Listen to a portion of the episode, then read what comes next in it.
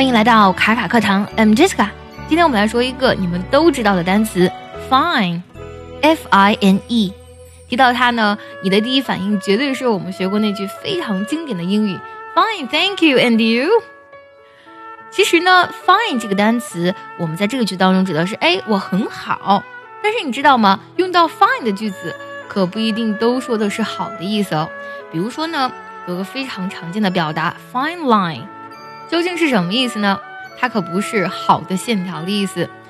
Fine line，它真正的意思指的是明确的界限的意思。比如说呢，我们通常有这个短语，a fine line between something and something，就是两件事情之间呢有明确的界限。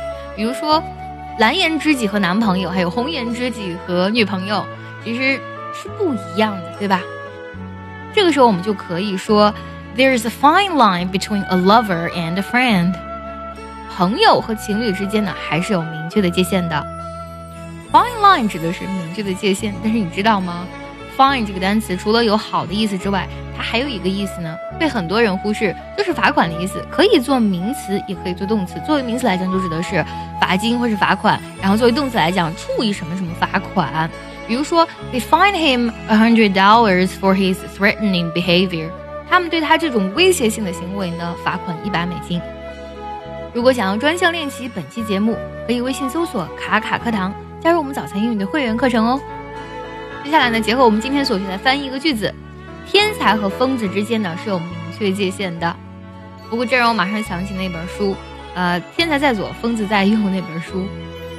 给大家几秒钟的时间可以思考一下，我待会儿公布答案。好，现在呢，我来公布答案。There's a fine line between a genius and a madman. Genius 天才，madman 指的是疯子。那用到了我们刚才所学到那个句型，a fine line between something and something.